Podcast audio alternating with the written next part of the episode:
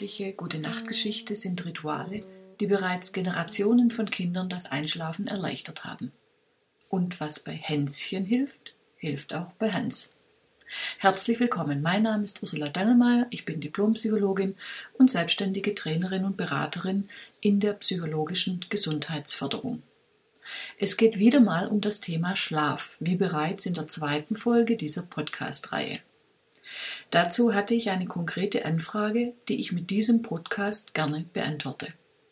Wenn Sie eine Frage zu einem psychologischen Thema haben, schicken Sie mir einfach eine E-Mail. Ich greife das Thema dann in einem der nächsten Podcasts auf. Also, zurück zum Schlaf.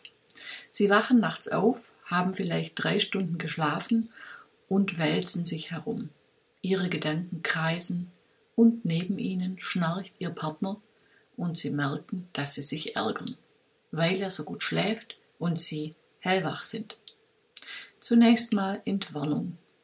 Wenn Sie mal die ein oder andere Nacht aufwachen und längere Zeit nicht wieder einschlafen, dann ist das völlig normal. Kein Mensch schläft die ganze Nacht ruhig und selig durch. Wissen Sie, wie oft Sie nachts aufwachen? Sage und schreibe 28 Mal. Sie nicht? Doch, auch Sie. Sie wissen es nur nicht, da Sie innerhalb von drei Minuten wieder einschlafen und Sie das Wachsein nicht im Gedächtnis abspeichern. Ihre nächtliche Wahrnehmung ist sowieso ziemlich unzuverlässig. Das merkt man spätestens an den Aufzeichnungen aus dem Schlaflabor. Da jammern die Menschen häufig, dass sie kein Auge zugedrückt hätten, weil sie wegen der vielen Apparate und Kabel sich unwohl gefühlt hätten. Die EEG-Aufzeichnungen zeigen jedoch, dass die meisten Menschen relativ gut schlafen, sogar im Schlaflabor. Wir Menschen hätten im Übrigen nicht überlebt, wenn wir, gerade von den Bäumen heruntergestiegen, acht Stunden geschlafen hätten. Da wären wir für die Säbelzahnkatzen eine leichte Beute gewesen und wären damit ausgestorben. Sieben oder acht Stunden in einem ruhigen Zimmer schlafen zu können, ist eine eher moderne Entwicklung. Die Menschen im Mittelalter haben sich meist mit der ganzen Familie das Bett geteilt. Teilweise war das auch in Gasthäusern so, da teilte man sich das Bett mit völlig Unbekannten. Heute unvorstellbar. Was ich damit sagen möchte, ist, dass wir häufig viel zu hohe Erwartungen an den Schlaf haben. Wir leben in einer Leistungsgesellschaft, in der auch der Schlaf optimiert werden muss. Und genau hier beginnt das Problem. Schlaf kann man nur geschehen lassen. Der Schlaf ist wie eine Taube, wenn man nachher greift, fliegt sie davon, wenn man ruhig die Hand ausstreckt, kommt sie herbei und setzt sich drauf. Also, was können Sie tun, wenn Sie nachts aufwachen und nicht gleich wieder einschlafen können? Hier ein paar Tipps. Vermeiden Sie lange Wachphasen im Bett. Wenn das Einschlafen längere Zeit, also nach gefühlten 20 Minuten nicht gelingt, stehen Sie auf und gehen Sie in einen anderen Raum und gehen Sie einer angenehmen Beschäftigung nach. Gehen Sie erst wieder zurück ins Bett, wenn Sie müde sind.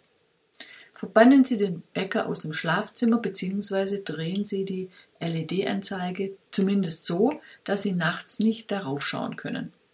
Sonst ärgern Sie sich, dass Sie nur noch x Stunden schlafen können und Ärger vertreibt den Schlaf.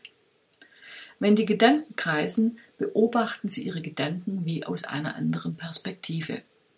Beispielsweise als wären Sie ein Marsmännchen und würden untersuchen, was Menschen denken, wenn sie nicht schlafen können. Einfach nur beobachten, wie ein Wissenschaftler, ohne zu bewerten. Oder Sie machen ein paar schwierige Gedankenspiele. Schäfchenzählen ist zu einfach, besser sind komplexere Aufgaben, wie von 700 in neuner Schritten rückwärts zählen. Wenn Sie sich vertun, dann geht's von vorne los. Der Schwierigkeitsgrad ist jederzeit steigerbar.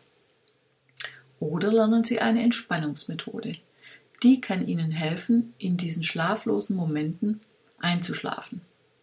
Dann können Sie sich nachts freuen, wenn Sie aufwachen, denn dann haben Sie Gelegenheit zum Üben der Entspannungsmethode und schlafen darüber ein. Das waren nur ein paar Beispiele, was Sie tun können, wenn Sie nachts aufwachen und nicht mehr in den Schlaf finden. Sehr gut geeignet, um Schlafstörungen zu bewältigen, ist das autogene Training. Auf meiner Homepage finden Sie unter www.ud-gesundbleiben.de die aktuellen Kurstermine.